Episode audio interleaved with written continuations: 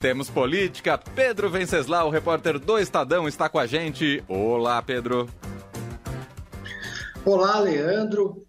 Olá, Emanuel. Boa tarde a todos. Lembrando que o Biratã está no Uruguai, né?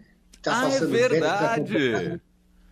O Biratã Brasil? ele vai no jogo. Essa ele não vai perder por nada. Mas ele está a trabalho ou a descanso de férias? Ele está de férias mas se eu fosse ele, eu não perderia esse jogo por nada. Verdade. E o Pira já trabalhou com futebol, né? Já, foi repórter esportivo, já setorista e tudo ah, mais. É.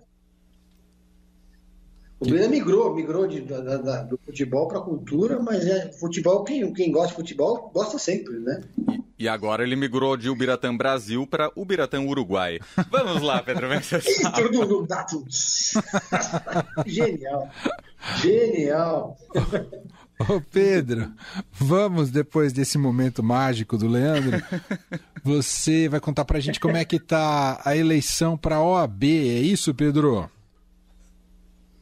Exatamente, Emanuel Leandro. A OAB de São Paulo, a maior seccional do país, são 350 mil advogados, a mais importante, né? um colégio eleitoral muito grande. A OAB, que é uma entidade que tem um histórico de protagonismo na política brasileira, a OAB pediu o impeachment do Collor, pediu o impeachment da Dilma Rousseff, pediu, enfim, uma entidade que tem, costuma ter uma ação política muito forte, é, mas nos últimos tempos, é, aqui em São Paulo, pelo menos, teve uma atuação discreta. São cinco candidatos que estão disputando a, a eleição esse ano. Foi uma, uma eleição que está muito acirrada. Pela primeira vez na OAB de São Paulo, é eleição com paridade. Você tem uma, todas as chapas foram obrigadas a ter 50% de homens, 50% de mulheres e 30% de negros.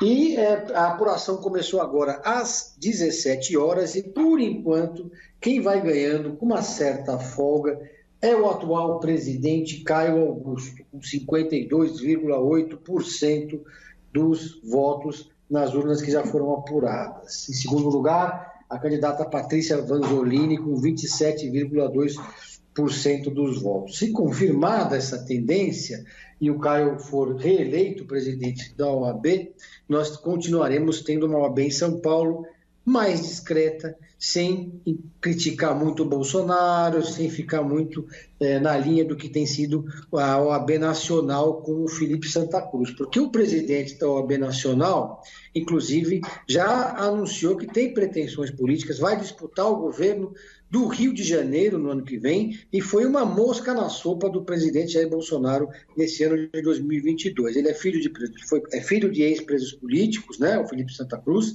e é, a ação dele na OAB Nacional contrasta com a ação da OAB aqui de São Paulo, né? apesar de parte da esquerda apoiar o Caio Augusto, vale ressaltar isso. Né? O atual presidente tem o apoio de gente do PCdoB, tem o apoio de gente do PT. Uma, das, uma, outra candidata que disputa com ele é a Dora Cavalcante, uma advogada que defendeu clientes da Lava Jato, uma anti-lavajatista, que também tem apoio de outra ala do PT. Aí a gente tem também os outros candidatos, que são Mário de Oliveira Filho, a Patrícia Vanzolini, como eu já falei, o Alfredo Scaff Filho, que é o candidato que é apoiado pelos bolsonaristas, embora ele mesmo não se assuma como bolsonarista. Ontem o Estadão fez um debate com os cinco candidatos, na verdade foi uma entrevista simultânea, quer dizer, com quatro dos cinco. Né? O presidente da OAB preferiu não participar do debate, ele já tinha um outro, um outro compromisso agendado. A expectativa é que o resultado saia nas próximas duas horas, porque a votação na OAB não é a prévias do PSDB, né? Então, assim, lá o resultado deve sair. Não é, não é por aplicativo, a votação é por urna eletrônica. Aliás, essa esse processo de prévias do PSDB só, só fica, cada dia que passa, só fica pior. Pressão que dá que é melhor desistir, né, Pedro? Eu já tá, daqui a pouco vai acabar né, as letras do alfabeto. Eles já estão no plano D, já estão indo para o plano E.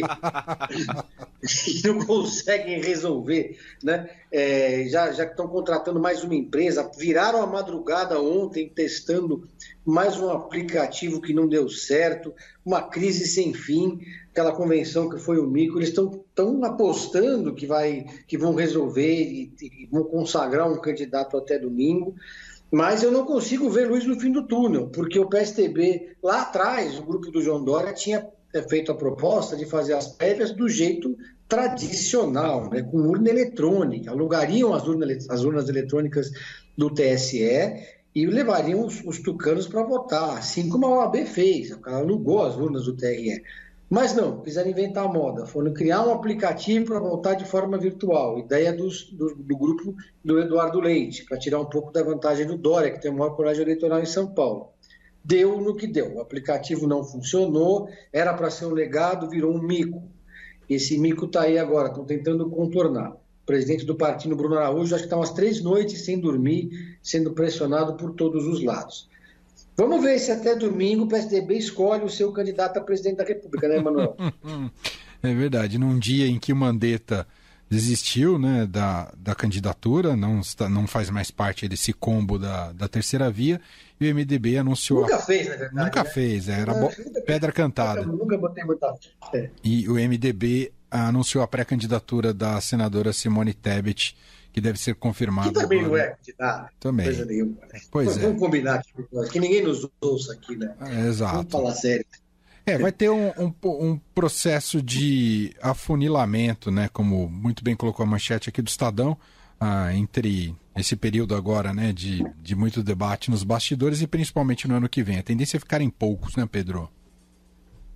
Não, exatamente. A gente tem acho que 11, agora 10 nomes na terceira via, todo mundo coloca um nome, aparece lá o Rodrigo Pacheco, presidente do Senado, a gente tem o, o Dávila, né, do Partido Novo, aí tem o da Atena, aí tem o Sérgio Moro, aí tem, dizer, muita gente para pouco espaço na terceira via. Eu acho que o candidato do PSDB, seja ele qual for, ele surge como um nome, o é um nome, porque ele já aparece bem colocado, provavelmente vai chegar com dois dígitos.